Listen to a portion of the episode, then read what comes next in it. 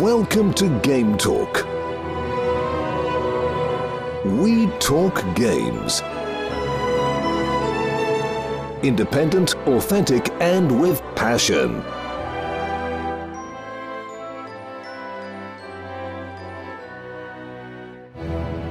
Here is your host,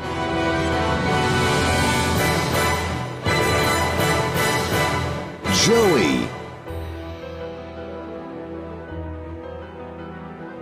Herzlich willkommen hier im Game Talk. Die heutige Episode wird wieder mal ein bisschen anders. Wir sprechen nicht über ein neues Spiel, wir sprechen aber auch nicht über ein sehr altes Spiel. Es wird mal wieder was zwischendrin, ähnlich wie vielleicht schon bei Dragon Quest 11. Genauso ähnlich wie bei Dragon Quest 11 wollen wir in dieser Episode das Spiel auch nicht von vorne bis hinten erklären. Eieiei, was wird das? Worum geht's? Der Titel hat's wie immer verraten. Wir werden heute sprechen über Is 8 Lacrimosa of Dana. Und wenn es um ein JRPG geht, dann darf natürlich einer nicht fehlen. Ich darf den Patrick hier begrüßen. Hallo. Hollerö, danke für die Einladung. Sehr gerne. Und auch dabei der Stefan und der Marc. Hallo. Hallo, Gude. Hi. Patrick kennt man hier auch schon natürlich. Du warst schon oft hier, durchgespielt, Podcasts, Streams und so weiter. Genauso kennt man dich, Stefan. Ich glaube, du warst schon sehr oft mittlerweile hier im Game Talk. Du machst zusammen mit dem lieben Marc den Echokraut Podcast. Und da geht's natürlich praktisch immer um JRPGs. Also sehr passend seid ihr heute hier. Genau, und dadurch, dass ich so oft schon hier gewesen bin, kann heute der Marc ein bisschen mehr Erzählung machen, was wir so tun, wer wir sind. Deswegen erzähl du mal ein bisschen was. Aber eigentlich, eigentlich müssen wir gar nicht lange reden, weil Is 8 ist das beste Spiel auf der PS4. Oh, Hot Take, okay. Extra dafür wurden wir eingeladen, glaube ich, um solche, solche Hot Takes zu verbreiten. Für diejenigen, für die eine Stunde zu viel ist. Ich glaube, Echokraut sei hier nochmal erwähnt. Ich habe ja gesagt, wir werden hier das Spiel, sprich Is 8 Lacrimosa auf Dana, nicht von Anfang bis Ende durch erklären. Wer das hören will, der schaut rüber zum Echokraut. Die relevanten Episoden werden verlinkt sein in den Shownotes gametalk.fm slash is8 Lacrimosa auf Dana oder direkt schon bei dir in der Beschreibung in deinem Podcatcher wie immer. Nein, was wir heute vorhaben, wir werden das Spiel nur sehr kurz erklären und dann auf zwei, drei Detailfragen eingehen. Sprich, diese Episode richtet sich wahrscheinlich eher an Leute, die das Spiel schon irgendwie kennen oder sich sicher sind, es nicht mehr spielen zu wollen. Das ist eigentlich falsch rum, weil leider kennen es zu wenige. Ja, das stimmt. Also ins Gewissen rufen müssen wir das Spiel so oder so. Der, ich sag mal, erste kürzere Teil wird auch spoilerfrei sein. Dann hau ich eine Warnung raus und dann gegen hinten raus muss hier gespoilert werden. Anders geht's wahrscheinlich nicht. Also Is 8 sagt's schon, es ist der achte Teil von, ja, Is, okay, sprich, es gibt schon 1 bis 7, beziehungsweise mittlerweile 0 bis 7. Hierzu, Echokraut-Spezialisten, helft mir, wann hat die Serie denn angefangen und was haben wir vorhin verpasst und muss ich denn 0 bis 7 spielen, um 8 zu verstehen? Das sind ganz viele Fragen auf einmal. Also dann kann man sagen, dass also jedes Spiel der Is-Reihe für sich funktioniert, wie das bei den meisten großen japanischen RPG-Serien ja dann auch ist, wie bei Final Fantasy, Dragon Quest und so weiter. Also die haben alle Charaktere und Elemente, die halt sich immer wiederholen, auf die immer Bezug genommen wird.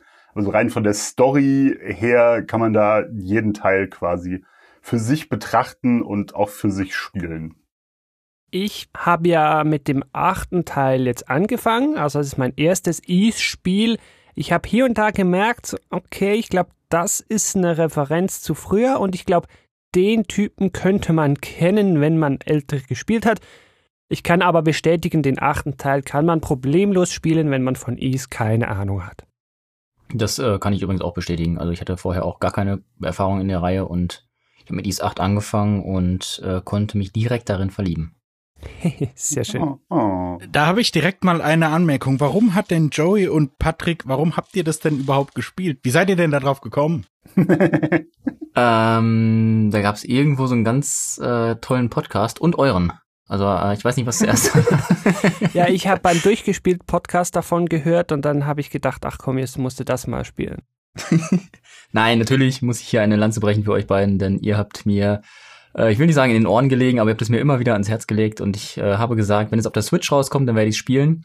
Und dann kam ja. es leider eines Tages auf der Switch raus und ich musste. Was so leider? Und, und natürlich ähm, hat es mir sehr gut gefallen und ich äh, möchte mich an dieser Stelle nochmal höchst offiziell dafür bedanken, für diese ewige Empfehlung. Dankeschön. Ja, ja gern, gern, gern. Switch-Version, das ist auch noch so ein Thema. Die Ease-Spiele, die kann man, ich meine, alle auf dem PC spielen und gewisse auch auf anderen Konsolen. Einige auf der Vita, was natürlich heute schwierig ist. Da es aber den PC gibt und die PC-Version bei manchen die beste ist, kann man die Reihe heute auch sehr gut nachholen. Aber wie gesagt, man muss die Reihe gar nicht kennen, um Ease 8 spielen zu können. So spielt dann Ease 8, ob es relevant ist oder nicht, zeitlich scheinbar zwischen 5 und 6, was ja auch wieder total weird ist, aber ja, mein Gott. Also die Information ist mir ehrlich gesagt neu, aber die grundsätzliche, ich sag mal, Urprämisse des Spiels ist, weil man in jedem Teil, so viel ist vielleicht noch wichtig, man spielt immer dieselbe Hauptfigur, außer in Origins. Und zwar hat die Hauptfigur Adol Kristin 100 Tagebücher geschrieben und in diesen Tagebüchern sind seine Abenteuer und Geschichten niedergeschrieben und die spielt man in diesen Spielen nach. Jetzt könnte man natürlich denken, es müsste irgendwann 100 Spiele geben, aber das soll wohl nicht so sein. Das ist einfach nur so eine, nur so eine Phrase, aber es geht quasi darum, dass die auch nicht chronologisch sind, sondern mit dieser Aussage haben die Entwickler sich quasi gesagt, hey, man spielt zwar immer dieselbe Hauptfigur, aber wir machen eben die Geschichte, auf die wir gerade Bock haben und es gibt keine chronologische Reihenfolge und wie schon gesagt, funktioniert alles für sich alleine. So, jetzt wollen wir mal vom Allgemeinen weg, von der Serie als solche und uns auf den achten Teil konzentrieren. Um den soll es ja heute gehen. Rausgekommen ist der bei uns ursprünglich für die Vita im September 2017, aber gleichzeitig meine ich auch für die PS4 im September 2017. Ursprünglich war es aber nur für die Vita da und zwar in Japan am frühesten im Juli 16. Dann habe ich eben noch gesagt, ja, PC-Version gibt es immer, ist auch hier der Fall. Für Windows kam es dann im April 18 und wie der Möpo erwähnt hat, gibt es das auch schon für die Switch. Das ist die aktuelle jüngste Version, die kam im Sommer, im Juni 18 und das ist bis heute die ja neueste und ich glaube auch die kompletteste nicht, aber die beste. Und jetzt habe ich noch gesehen, soll irgendwann 2020 noch eine Android- oder iOS-Version kommen, wobei ich keine Ahnung habe, wie man das auf den Dingern spielen will. Aber ja. Ja, das ist noch an, zum jetzigen Zeitpunkt, wo wir aufnehmen, ist diese Mobile-Version auch noch angekündigt. Ich frage mich auch, wie das mit Touch Controls gehen soll. Aber die Switch-Version ist zwar die aktuellste, sie ist aber, und das wird Mark und vielleicht auch Möpo bestätigen können, das ist technisch die sch schlechteste Version. Und lustigerweise ist die PC-Version auch nicht unbedingt zu empfehlen, weil die wohl auch die ein oder anderen Bugs hat. Und hier ist die PS4-Version die reibungsloseste. Ja, also ich kann sagen, ich habe es auf der PS4 Pro gespielt und das hat tiptop funktioniert.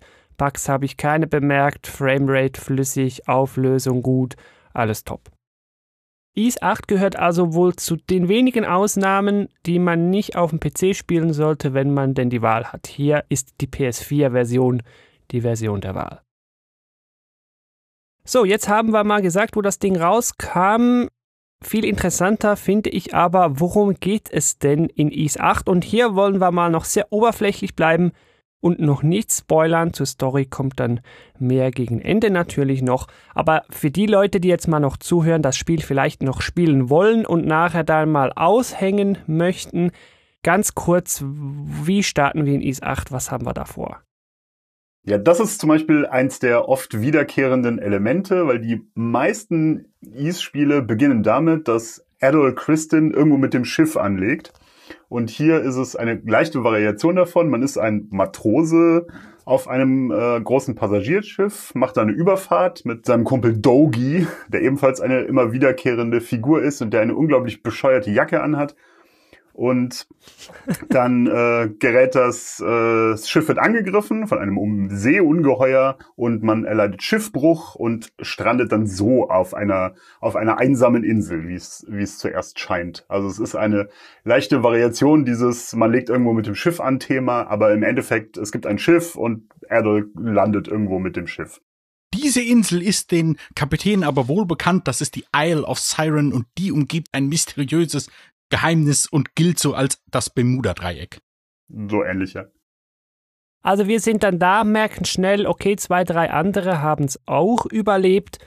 Und unser Spielziel ist dann ganz einfach nur, ja, von der Insel wieder wegzukommen. Ja, wie macht man das? Wir wollen irgendwie ein Schiff bauen und wollen dann halt eben wieder von der Insel wegfahren. Das wäre so das Ziel des Spiels am Anfang. Was ich ja ganz spannend finde, weil es irgendwie etwas atypisch ist für so JRPGs, aber dazu kommen wir dann später. Problem hier noch, ja, das Seemonster ist noch da, um das müssen wir uns also auch irgendwie noch kümmern. Und natürlich bemerken wir bald mal noch, auf der Insel ist irgendwie was komisch. Zum Beispiel scheinen hier Dinosaurier zu leben, was ja auch ein bisschen absurd ist. Und natürlich, wie es auch sein muss, kommen dann noch mehr mysteriöse Dinge hinzu, aber das wäre jetzt schon ein Spoiler und deshalb erwähne ich die noch nicht. Trotzdem mal kurz gefragt, wie fandet ihr das so? Also wir haben ja alle nicht nur ein JRPG sonst gespielt. Und ich muss sagen, ich fand das eigentlich sehr erfrischend, dass es mal nicht diese total hanebüchene, oh, wir sind der große Held, wir müssen die Welt retten, bla bla Geschichte ist. Oh ja. Sondern dass man wirklich so ein ich sag mal, fast nachvollziehbares Problem hat, okay, Mist, wir sind jetzt auf dieser Insel hier gestrandet, wir müssen gucken, wie wir hier wegkommen. Und das hat sich für mich alles irgendwie sehr viel nahbarer angefühlt, als wenn ich da in irgendeinem Königreich rumlaufe, wo alle irgendwie heißen und ich nicht weiß, ob das jetzt Personen oder Städte sind. Ja. Und das fand ich super, super gut. Das hat mir sehr gut gefallen. Das hat mich wirklich von Minute eins an quasi gepackt und ähm, ja, bis zum Ende quasi getragen. So, das fand ich sehr gut. Wie fandet ihr das? Also das ging mir genauso. Man muss aber auch dazu sagen, das ist von den East-Teilen, die ich jetzt gespielt habe, was bei weitem nicht alle sind, aber schon so vier, fünf, ist das der Teil, der das am besten macht. Also ganz oft ist es halt wirklich so, ja, du kommst da halt an und dann gibt's da irgendwie so ein, ein Fantasy-Problem und das musst du halt lösen, Gegner töten, jada jada. Und dass das hier wirklich diese nachvollziehbare Sache, okay, wir sind jetzt hier und wir müssen irgendwie die Insel erkunden, Leute finden, zusammenarbeiten, dass das so gut ineinander greift und ja, einem so eine, so eine nachvollziehbare Motivation gibt, die es doch einfach Spaß macht, da wirklich äh, zu erkunden und sich damit zu beschäftigen. Das macht dieser Teil der Reihe schon von allen, die ich gespielt habe, am besten. Oath in Falgana war mein erstes Ease, was ich gespielt habe und das hat halt wirklich so eine einfache Hallo, hier ist der Böse und dann gibt's einen Twist, ja in Wirklichkeit bin ich der Böse und dann ist das Spiel vorbei.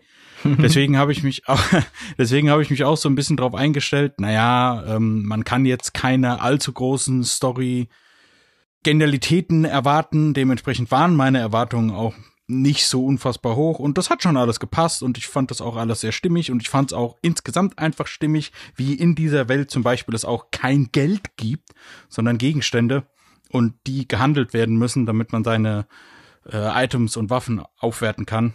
Also ja, ab Minute eins passt dieses Gesamtbild. Also Möpo, ich muss dir da 100% auch zustimmen. Das hat es gerade für mich am Anfang ausgezeichnet. Es hat so was Robinson Crusoe-mäßiges, das mich sehr angesprochen hat, das mir sehr gefallen hat. Und es ist ja eben mal nicht dieses Ich bin der auserwählte Bauernjunge, der jetzt das Böse bekämpfen muss und unterwegs irgendwie das arme Mädchen trifft, das dann die Heilerin ist und dann kommt raus, oh ja, es ist die Tochter des Königs und ah, der König ist böse. ah nein, der König ist gar nicht böse, er ist nur verhext von einem noch böseren Bösen und den wollen wir jetzt besiegen, aber um den zu besiegen, müssen wir die fünffarbigen Kristalle sammeln und das ist halt hier alles mal nicht so und das hat mir sehr gut gefallen. Ich glaube, damit könnten wir schon mal hier ins Gameplay reingehen, auch nur ganz kurz, damit du da draußen weißt, was man denn hier spielt. Wir reden ja jetzt immer hier von JRPG und nicht klassische Story. Es ist auch kein klassisches JRPG, wenn es um Gameplay geht. Klassisch wäre für mich Rundenkampfsystem, ist es nicht. Hier haben wir ein Action-Kampfsystem. Heißt, ich laufe in Echtzeit rum mit meinem Kämpfer und ich drücke auf den Knopf und dann haut der und zwischendrin kann man Moves abfeuern. Also nur um vielleicht noch mal einen zeitlichen Kontext zu bekommen. Das erste Ease-Spiel ist 1987 rausgekommen. Also es ist entsprechend alt. Und ursprünglich war es so, dass man in die Gegner einfach reingerannt ist und man hat die damit automatisch angegriffen. Das bedeutet, diese Reihe hat in jedem Teil neue Gameplay-Elemente hinzugefügt. Und ich kann bisher nur sagen, dass Ease 8, also Ease 9 gibt es zwar in Japan schon, dazu später mehr.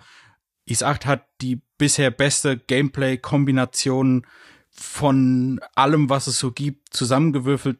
Da ist nichts wirklich Revolutionäres dabei, aber das Gesamtpaket ist einfach super stimmig und macht super viel Spaß und jetzt habe ich den Faden verloren. Es ist auf jeden Fall super rund. Also ich meine, gut überall zusammengeklaut ist ja am Ende auch gut. Naja, es ist ja nicht unbedingt zusammengeklaut. Die haben ja teilweise selber die Sachen miterfunden, wobei es die ein oder anderen Elemente gibt, wo man sagen kann, naja, das ist jetzt ganz offensichtlich davon entnommen und ja, also ich meine, man sagt ja, wie, wie geht der Spruch, gut geklaut ist auch okay. Nee, wie, wie geht das? genau so geht der Spruch, auf jeden Fall. Ich weiß, was du meinst. wie geht das denn? Keine Ahnung. Gut geklaut ist halb erfunden. Ich weiß es nicht. ist auch nicht schlecht. Ha. Ja, jetzt haben wir mal, und ihr habt's gemerkt, da draußen ganz kurz so den gröbsten Überblick gegeben, dass die Leute, die den Titel schon kennen, sich jetzt wieder dran erinnern, wieder wissen, ha, hier stehen wir. Oder diejenigen, die ihn noch nicht kennen, jetzt vielleicht hoffentlich ein bisschen heiß drauf geworden sind.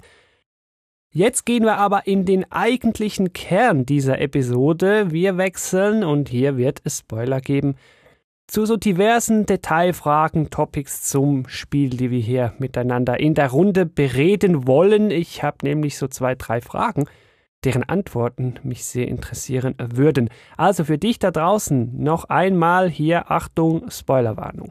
Und spiel das Spiel. Ist immer mal wieder im Sale, es gibt da also wenige Ausreden, das nicht zu spielen. Also lächerlich günstig im Sale. 18 Euro oder weniger. Ach so krass, nee, also letztes Mal im PS4 Sale war es glaube ich noch irgendwie 40 oder so. Ja, zumindest digital physisch ist das teilweise richtig, richtig teuer, weil einfach die Auflage, glaube ich, nicht so hoch ist und deswegen freue ich mich, dass ich sowohl die Switch wie auch die PS4-Version noch physisch ergattern konnte zu vertretbaren Preisen.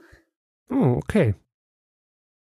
Also dann würde ich sagen, steigen wir jetzt hier ein zu diversen Fragen. Ich versuche die dann auch irgendwie in Kapitel zu gliedern, dass das übersichtlich bleibt, auch für dich am Gerät, dass du da rumspringen kannst, wie dir beliebt. Und mein erster Take knüpft eigentlich schon ziemlich an das an, was der liebe Möpor einleitend schon gesagt hat.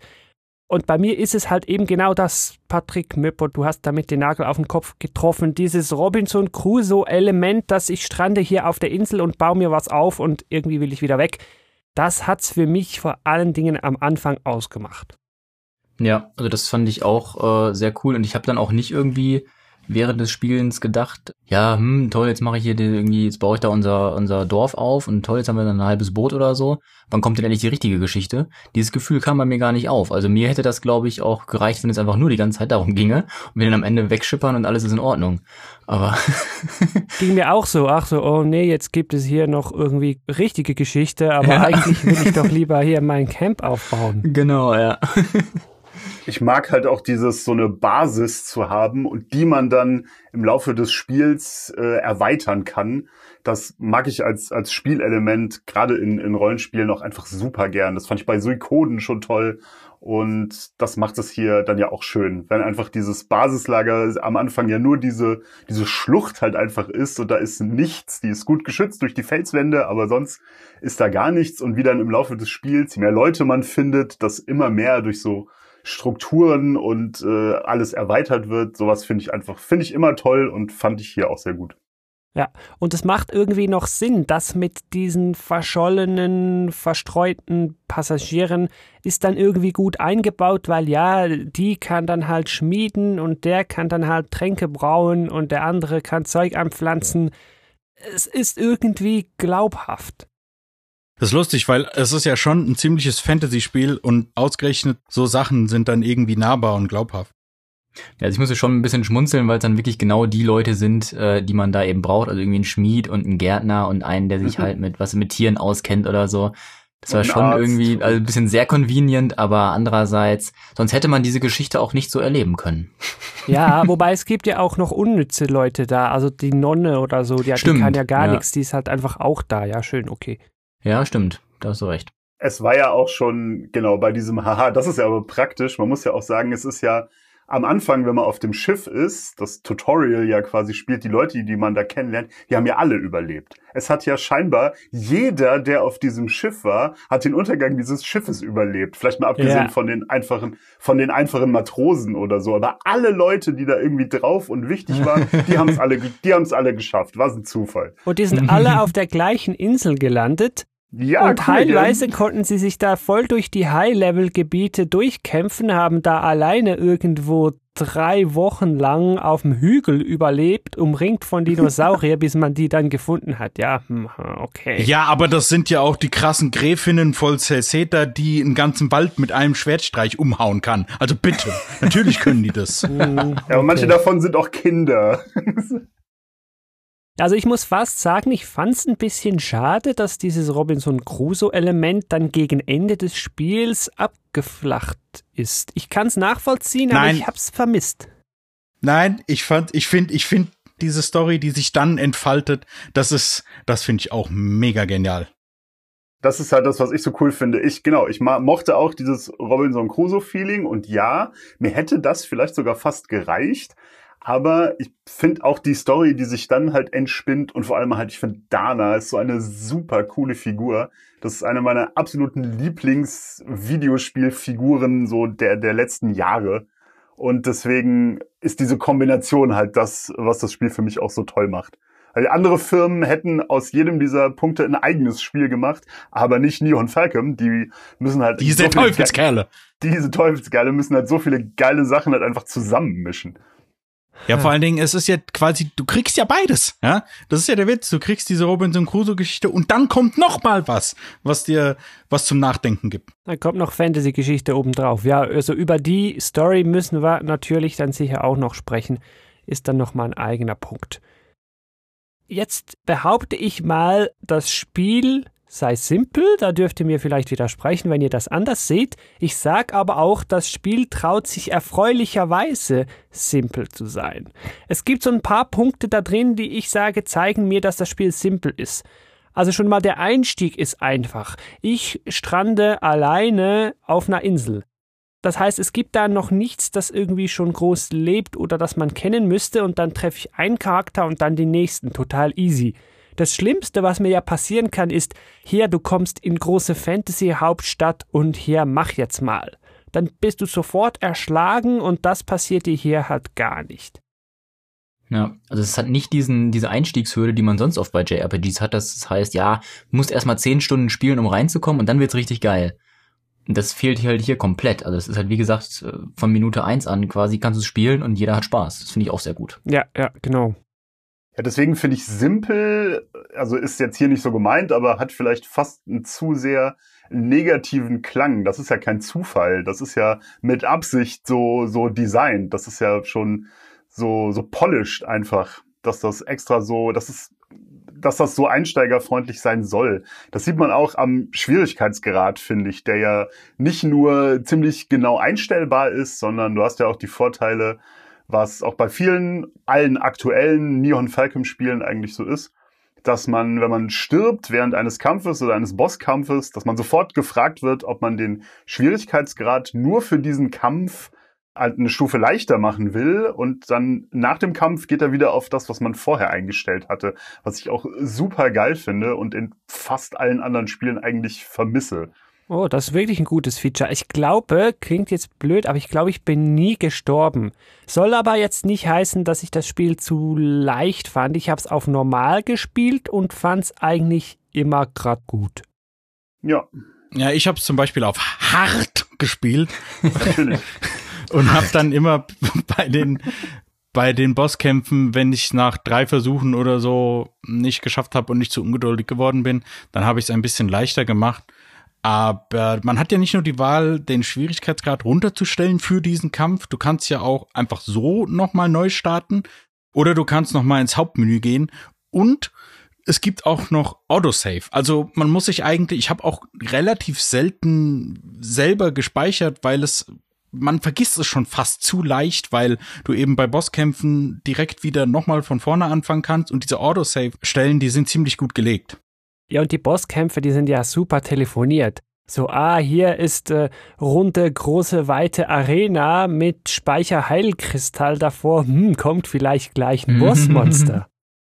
Ja, aber dieser Speicherheilkristall heilt dich ja eben auch und dann kannst du direkt reingehen. Ja, genau. Aber du weißt schon sicher, ah, hier kommt Bossmonster, das heißt hier, ich mache meine Farm-Ausrüstungsgegenstände weg und mache hier Game Time Ausrüstungsgegenstände drauf für jetzt ernst und dann gehst du rein und haust den Boss um. Ja, aber das ist doch geil. Genau das will ich auch. Das ja. ist eine der Sachen, die du ja gemeint hast mit diesem in Anführungsstrichen simpel. Das ja, ist halt ja. wieder sowas, das, das kennt man und das ist einfach nicht so, ha, jetzt könnte hier aber jederzeit äh, zufällig, ach, du bist jetzt hier falsch abgebogen, ja, sorry, jetzt kommt halt der unschaffbare Höllendämon, der dich einfach umhaut. Und ah, jetzt hast du leider alle deine Seelen verloren. Das ist ja aber ärgerlich. ja, ich verstehe, was du meinst. Ja, es gibt ja noch mehr simple Punkte. Das mit der die Welt erschlägt dich nicht, habe ich ja schon erwähnt. Also es gibt ja keine Open World. Die Welt ist irgendwie groß, aber instanziert aber immer mit so Progress-Blocks dazwischen. Sei das einfach hier, du hast noch nicht genug Story-Inselbewohner gefunden, damit du da durch kannst. Oder sei das hier, hast noch nicht da den Story-Kletterhandschuh, dass du hier hoch kannst. Und so bleibt die Welt eigentlich irgendwie linear. So ein bisschen Exploration wird zugelassen, aber die Welt wird dir nicht zu schnell zu groß. Und so kommst du Stück für Stück immer weiter und verstehst immer alles. Ich finde das auch eigentlich gar nicht so schlecht, dass es dann das klassische Hallo, hier sind die Kletterranken und hol dir erstmal die Kletterhandschuhe oder hier sind irgendwelche Wespennester, hol dir erstmal das, äh, keine Ahnung, Wespennest-Zerstörungsgebräu. Ich weiß nicht, ich finde auch diese Sachen sind halbwegs logisch in die Welt eingebunden. Ah ja, alles ist gut eingebaut. Ja, ja, das könnte ich nachvollziehen.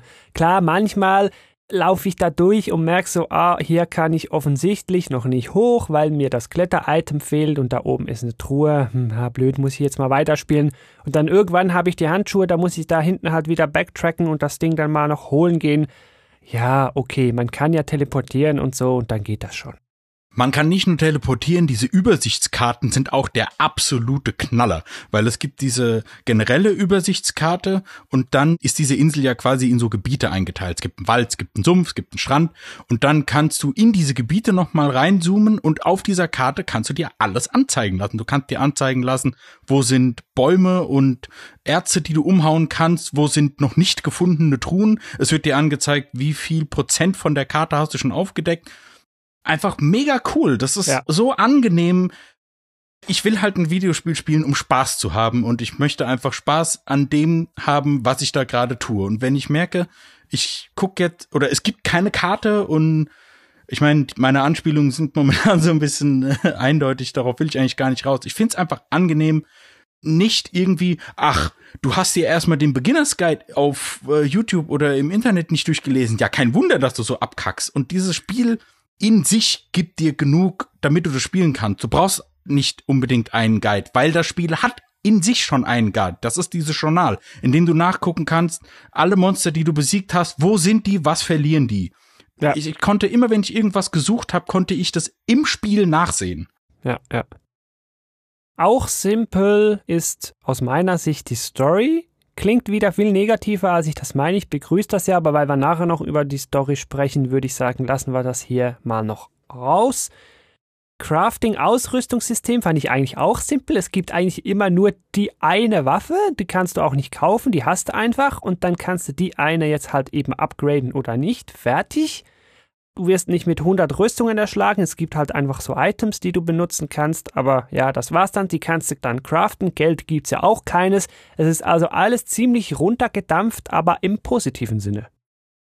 Ja, also da kann ich auch noch mal kurz was zu sagen. Also als ich das erste Mal gehört habe, dass es in dem Spiel kein Geld gibt und dass man sich alles irgendwie ertauschen muss und so, da dachte ich auch erst, boah, nee, da habe ich eigentlich überhaupt keinen Bock drauf, weil ich möchte eigentlich nur zum Laden gehen, das nächstbessere Item kaufen und dann wieder abhauen. Mhm. Aber ich muss zugeben, ich habe mich dann doch auch öfter dabei erwischt, dass ich da irgendwie äh, in diesen ganzen Tauschmenüs mehr Zeit verbracht habe, als ich gern zugeben möchte. Einfach weil es doch irgendwie so viel Spaß gemacht hat und weil es auch einfach so logisch ist. Und ich habe auch seitdem ich Is 8 gespielt habe, bei jedem äh, anderen Spiel, wo die Gegner irgendwie äh, Geld droppen oder so, frage ich mich dann immer wieder, ja, wieso kommt das denn jetzt? Oder warum ist in diesem Monster eine Schatztruhe drin? Was soll das denn? Warum hat er Geld? Warum ja. hat dieser äh, Affe keine Affenklaue oder so, sondern, ne? ja, ja, klar. Zusätzlich ist es ja noch so cool, dass sie erstens das, warum haben die Wölfe im Wald, warum droppen die Goldmünzen? Sie sind ja noch einen Schritt weiter gegangen. Sie haben gesagt, na gut, selbst wenn wir jetzt alle akzeptieren, dass die Wölfe Goldmünzen droppen, die sind auf einer einsamen Insel. Was wollen die mit Goldmünzen? Ja, das, es gibt keinen Laden und äh, keine Taverne und du kannst halt gar nichts damit anfangen. Ja. Ja, stimmt, sich- klar. Dass sie sich da halt dann dieses, dieses Tausch- äh, und Craft-System ausgedacht haben, finde ich einfach auch ziemlich cool. Sie treiben es sogar so weit, dass man irgendwann mal irgendeine Goldmünze findet und dann steht sogar im Beschreibungstext, ja, damit kann man halt nichts anfangen. Das ist, kannst du mitnehmen und in der Anführungsstrichen der echten Welt dann benutzen, aber hier ist das wertlos. Wenn man sich bei Ja, der einen genau. Inselbewohnerin voll eingeschleimt hat, dann schenkt sie einem auch irgendwie 10.000 Gold oder so, aber man kann gar nichts damit kaufen. Ja. Und es ist eben auch nicht so grindy, farmy, irgendwie Monster Hunter mäßig, wo ich dann ewig lang irgendwas zusammenfarmen muss, um mir dann was zu kaufen. Also ich hatte hier nie wirklich viel Mühe, mir da hübsche Gegenstände zu holen. Mm, Wenn man also das Spiel spielt, so wie es vorgesehen ist, indem man eben in den ganzen Gebieten die Gegner umhaut, dann hat man eigentlich nicht das Problem, dass man irgendwann unterlevelt ist oder dass man nicht genug Items hat. Und selbst wenn, kann man das ja, wie gesagt, schon nachgucken. Und das finde ich eigentlich auch richtig so, ja, weil wenn du weiterspielst, kriegst du halt automatisch das, was du jetzt wirklich am nötigsten hast. Und wenn, ich weiß nicht, ob es öfter so Stellen gibt, aber wenn es mal so weit kommt, dass du sagst, ja, ich will jetzt aber wirklich, dass jeder die beste Waffe hat, dann musst du vielleicht noch mal irgendwo so ein Erz holen, aber das ist auch nicht so schwer. Und ganz davon abgesehen, das Allercoolste ist, das muss man auch teilweise gar nicht, weil du ja die Sachen, die du findest, kannst du ja in was Besseres eintauschen. Das bedeutet, wenn du halt 50 Gammelerz hast, dann kannst du das in 10 bessere Erz eintauschen. Und von den Gammelerzen hast du sowieso so viele und dann kannst du einfach rumtauschen. Ja, Das erspart einen dieses lästige Grinden. absolut. Dann noch, um hier unterm Deckmantel simpel zu bleiben, ich behaupte auch, das Kampfsystem ist einfach. Ja, Action-Kampfsystem haben wir gesagt. Was ich aber mehr meine, es gibt eigentlich keine Charakterklassen. Es gibt hier nicht den Tank, es gibt da nicht den Damage-Dealer und den Healer. Nein, es gibt eigentlich nur Damage-Dealer. Die machen drei verschiedene Schadens... Also einer macht eine Schadensklasse und dann je nachdem gegen dieses Monster ist halt das gut oder jenes und das andere schlecht. Okay, so Schere, Stein, Papier, ganz, ganz einfach. Und das war's. Es gibt nicht mal Heilungsspells oder so. Heilung funktioniert alles über Items und mit jedem Charakter ist eigentlich einfach nur draufhauen. Selbst bei, also die normalen Gegner haben ja immer so eine Schwäche und auch bei den Bossgegnern lohnt es sich ja auch ein bisschen durchzuschalten. Und dieses Durchschalten, du drückst auf den Knopf und bist sofort die andere Figur. Und es, also wie schnell und flüssig das alles geht, finde ich auch ziemlich angenehm. Und so Zeug wie Blocken oder Ausweichen, das nützt sogar wirklich was. Und gegen normale größere Gegner nützen die Statuseffekte auch wirklich was. Und das war halt alles irgendwie äh, recht erfreulich. Apropos, sowas nützt was. Diese ganzen Nebenquests, die es ja auch gibt, die nützen eben auch was. Das ist das, was du meinst mit dem Einschleimen, weil die Leute, die man gerettet hat, die haben dann irgendwann optionale Aufgaben und die sagen dann, hey, ich brauche irgendwas von dir. Und auch das ist gar nicht so, so dumm irgendwie. Hol mir mal das Jodelkraut in der Jodelhöhle und dann, ja, hier hast du, sondern das, da wird eine kleine Geschichte erzählt. Und das ist das eine, was schon mal ganz nett ist. Und zum anderen, wenn man diese Quests erledigt hat, dann bekommt man halt nicht dieses Jodelkraut, sondern dein Stärkewerk steigt auf. Oder du kriegst noch ein anderes gutes Item. Und das, das fühlt sich dann wirklich an, wow, okay, der Reward ist so gut. Ja, okay, dann mache ich die wohl alle. Und zusätzlich bekommst du dann eben die Backgrounds von diesen ganzen Figuren, die da gestrandet sind. Und die sind meiner Meinung nach auch alle unterschiedlich und interessant. Und alleine die Stories von denen zu kennen, würde ich diese äh, Sidequests schon machen. Und ich mag Sidequests machen ja so überhaupt nicht, weil es eben irgendwann mal der Trend angefangen hat mit, ja, hol mir random Jodelblume-Fälle oder sonst irgendwas. Ja, ja, verstehe ich. So ist es dann nicht, hol mir zehn. Ja, gibt es auch, aber wenige. So die typische Fetch-Quest, die gibt's, aber die ist nicht vorherrschend. Ja, vor allen Dingen ist sie halt eben auch ein bisschen interessanter verpackt. Das stimmt. Vor allen Dingen halt über die Background-Geschichten, wie du erwähnt hast, von den einzelnen Bewohnern dann da. Ich glaube, zu dem ganzen Completionist-Zeug habe ich dann nachher auch noch so einen Punkt. Da können wir nochmal drauf zurückkommen. Jetzt möchte ich für euch noch wissen, der Captain, der zu Beginn ja so unser Anführer ist, da auch im Dorf, der stirbt ja dann. Noch der andere unsympathische Dude da meint man, der stirbt auch, weil er irgendwie da vom Seemonster gefressen wird, aber nee, stirbt nicht. Aber der Captain ist ja wirklich tot und das ist ja sowas, das bin ich mir noch nicht so richtig gewohnt. So Game of Thrones hat es jetzt populär gemacht, dass mal wichtige Figuren sterben. Hier kommt das jetzt wirklich vor. Ich frage mich so ein bisschen, äh, ich fände das, glaube ich, gar nicht so schlecht, wenn das öfter vorkommt, dass Hauptfiguren sterben in Spielen, weil das rüttelt das Ganze so ein bisschen auf. Ach, findest du? Dann frag mal Herrn Nomura, wie der das findet. da kommen wir später bestimmt dazu. Da kommen wir später nochmal zu. Also du hast ja, du hast ja Final Fantasy VII nie gespielt. Wenn du das Ja, aber den Twist von Final Fantasy VII kennt auch jeder, der es nicht gespielt Also Twist, den Moment kennt ja jeder, der es auch nicht gespielt hat. Ja, ich weiß auch nicht. Das ist, äh, keine Ahnung, das geht mir sowieso so ein bisschen zu sehr auf. Das ist ja auch bei Filmen so. Oh, der ist tot. Nein, eigentlich doch nicht. Und deswegen ist es, wenn es dann wirklich mal so ist, dann hat diese, dann hat das auch alles ein bisschen mehr Tragweite. Aber ich finde es interessant, dass sich das so mitgenommen hat. Ich fand diese ganze Quest, warum dieser Captain stirbt, dass einer der Schiffbrüchigen, wir sind ja im Spoiler-Teil, ne? Ja, ja, ja, ja. Nur noch mal, nur noch mal zur Erinnerung, dass dieser eine Schiffbrüchige halt irgendwie so ein Massenmörder ist. Ich muss tatsächlich sagen, dieser Teil den hätte man eigentlich auch fast weglassen können. Das ist das Ja, Einzige, ja, ja. der nicht so nicht so wirklich reinpasst. Also ich meine, dass die Auswirkung davon ist, dass der Captain dann halt tot ist, aber also dass da halt so ein Massenmörder in Disguise noch dabei war, ich weiß nicht. Also das hätte von mir aus nicht so sein müssen. Also ich fand das eigentlich ganz cool. Ich hätte das nur ähm, gern noch ein bisschen länger vielleicht gehabt. Also ein bisschen, dass sich da mehr um diese Geschichte drum dreht. Ja, wenn, wenn Ja, dann genau. richtig, ja. Genau, das hat sich für mich so irgendwie so ein bisschen im Sande verlaufen angefühlt, dass sie nicht so richtig wussten, was sie damit machen wollen. Und ja, hm, gut, den Anfang haben wir jetzt drin und der Captain ist tot, ja, das lassen wir so und dann wird das halt irgendwie aufgelöst. Aber das hätte ich schon cool gefunden, wenn es da irgendwie noch mehr drum ginge. Oder wenn er, wenn irgendwie der Mörder halt irgendwie jemand wäre, der schon vorher auf der Insel war oder so. Die Leute gab es ja auch. Also, Ja, ja. Oder auf dem Schiff schon, hey, hier, wir haben Verdacht, dass hier vielleicht ein komischer Dude dabei ist oder so, dass das ein bisschen im Hinterkopf hast oder irgendwie. Aber sowas, so halbgar, so hat's mir auch nicht gepasst. Ich hatte ja die Vermutung, dass er schon mal auf der Insel gewesen ist und das quasi seine Tötungsstätte ist, dass er da immer die Leute hinlockt.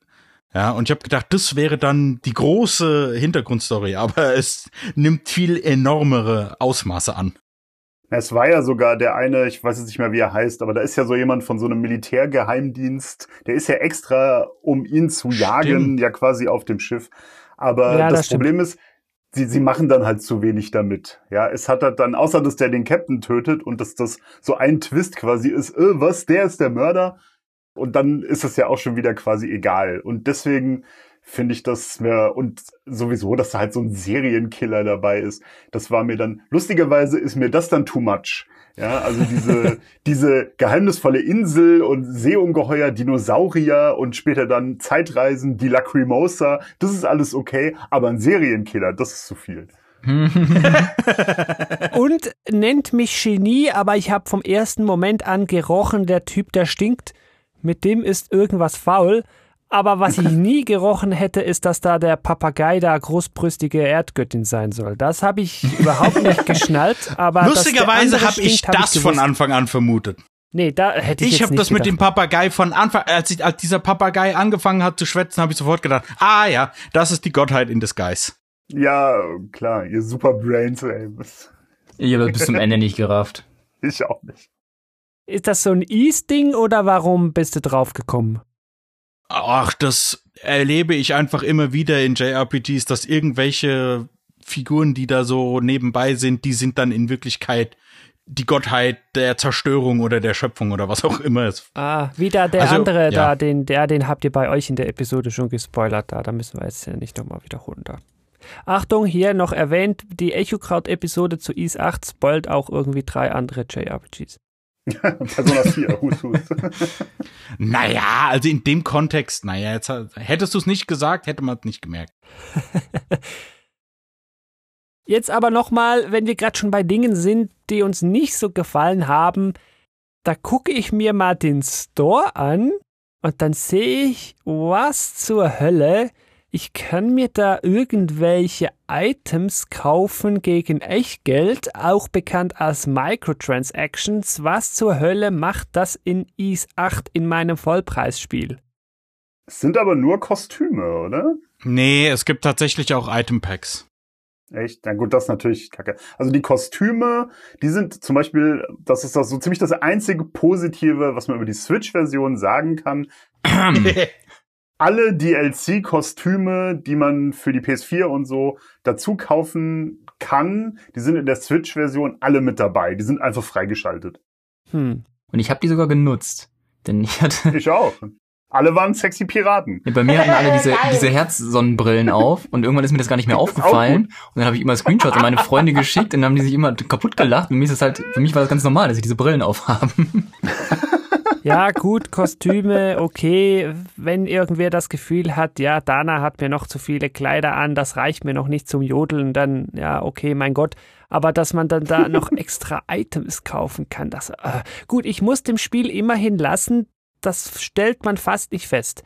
Also das ist nicht so, hier drück mal Start, geh ins Ausrüstungsmenü und dann hier groß Pop-up, hey, weißt du was, willst du dir nicht ein paar geile Items gegen Geld kaufen? So ist es nicht.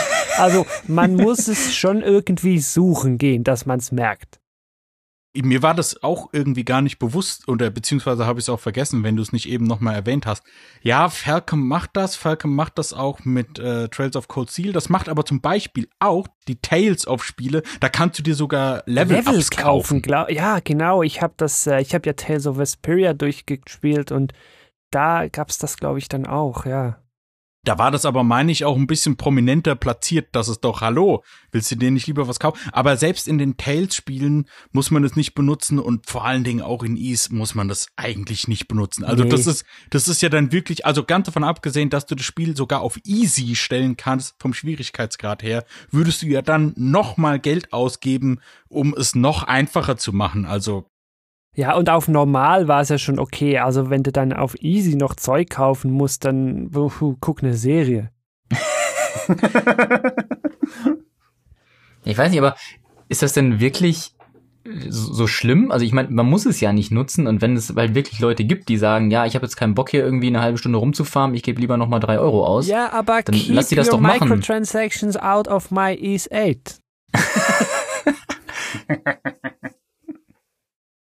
Ich du musst es ja nicht machen. Also Nee, ich meine, soll ja irgendwer das Zeug, ja, dann bekommt Neon Falcon mehr Geld. Ja, ist auch okay. Kauft das.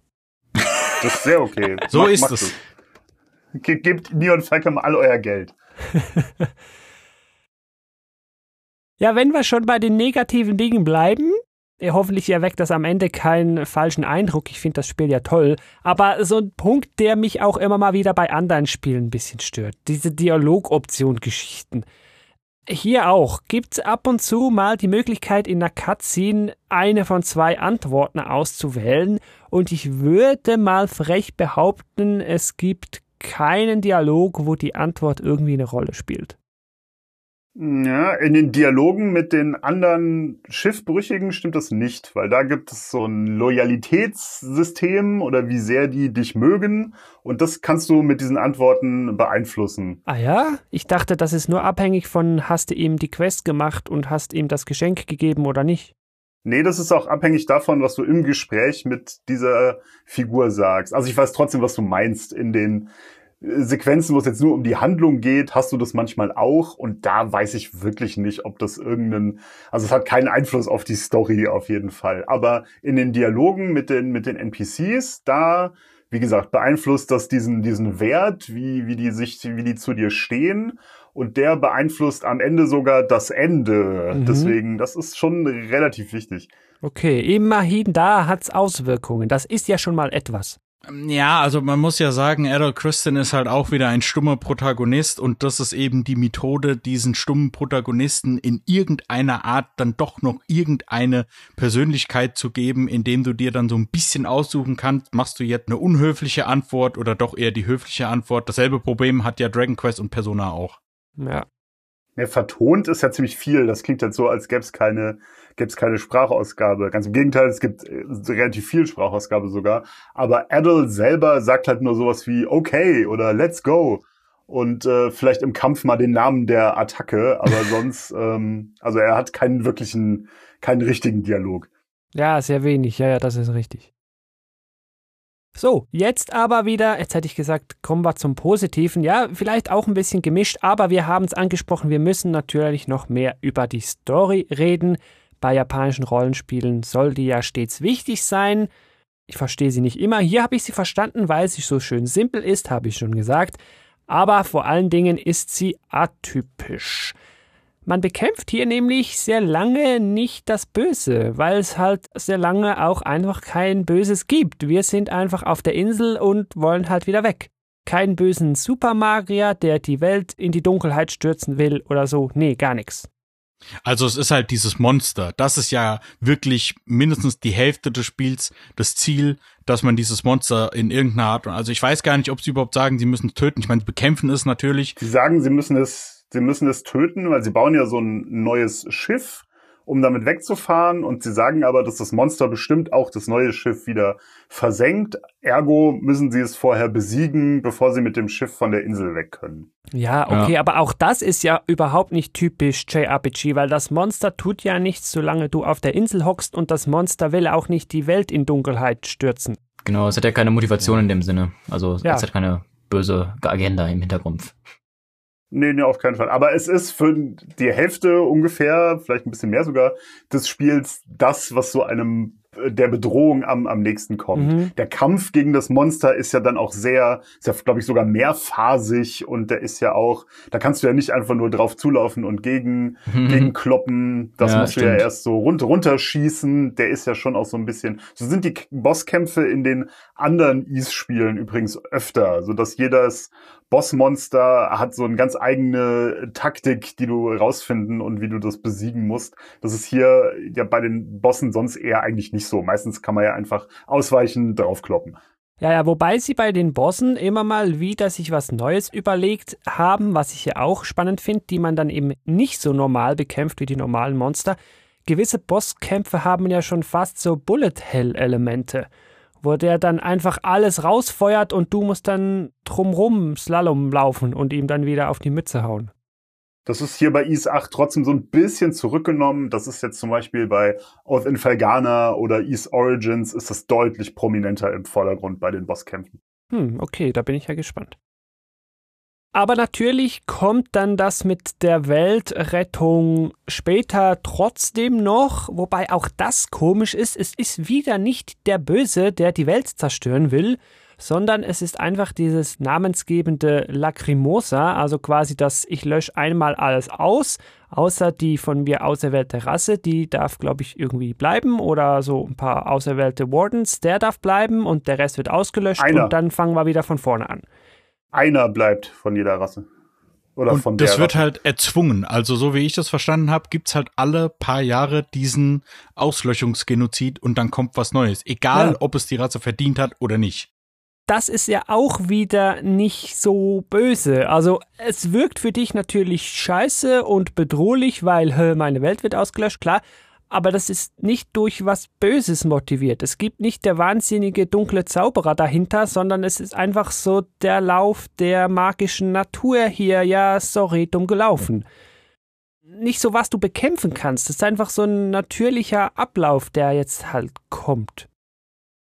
Der ja auch ziemlich drastisch dargestellt wird. Also diese Welt, in der die namensgebende Dana ja ist, die ja auch auf der Insel ist, das ist Eternia. Und in den Rückblenden. so und in den Rückblenden sieht man ja, wie diese Rasse dann langsam aber sicher dahingerafft wird, weil das ist, also es gibt zum einen gibt es ja diesen Meteoriteneinschlag und dann kommt ja dieser unfassbar fiese Winter. Und dann Jo, siehst du, wie stimmt. die alle, da, ja, und dann siehst du, wie die alle krank werden und sich dann in diese Tempelanlagen zurückziehen. Und es wird halt immer kälter und es sind kaum noch Ressourcen übrig. Und ganz am Anfang triffst du so einen Zwillings, so zwei Kinder, die sind Zwillinge und dann weiter gegen Ende. Dann triffst du die wieder, aber oder beziehungsweise du triffst halt nur einen wieder. Und ja. Nee, erst, das, das wird über mehrere Rückblenden so, das wollte ich auch erzählen, dass über mehrere Rück, von diesen Rückblenden so geil inszeniert wird. So am Anfang, wenn alles noch äh, normal ist, gibt's, glaube ich, das ist so ein Sidequest auch, dass man mit den Verstecken spielt als Dana. Und genau, nachdem dann der Meteorit da eingeschlagen ist und alles kälter wird, kriegt man in einer Rückblende, ist eine von denen krank und die andere kümmert sich um die. Und in der nächsten Rückblende ist es halt nur noch eine. Und natürlich, weil das Spiel cool ist, zeigt es dir nicht, dass da, dass die stirbt oder sagt, dass die stirbt. Aber es ist dir natürlich völlig klar, wenn nur Mhm. noch eine von diesen Zwillingen da ist, was da passiert ist, vor allem weil das Spiel das vorher so vorbereitet hat. Und das, das fand ich auch so gut. Ich finde sowieso dieses, wie es mit dieser Apokalypse, die es ja im Endeffekt ist, umgeht oder so, das habe ich genau so auch noch in keinem Spiel gesehen. Das fand ich ziemlich beeindruckend. Ja. Vor allen Dingen das mit dem Meteoriteneinschlag ist ja auch eine falsche Fährte, weil du siehst ja quasi, also du siehst ja in den Rückblenden diese Stadt und da ist so ein ultra krasser Supertempel und wenn man als Adult dann in der Zu also was heißt Zukunft, aber das ist ja unsere Zeit, dann da ankommt, dann ist er ja weg.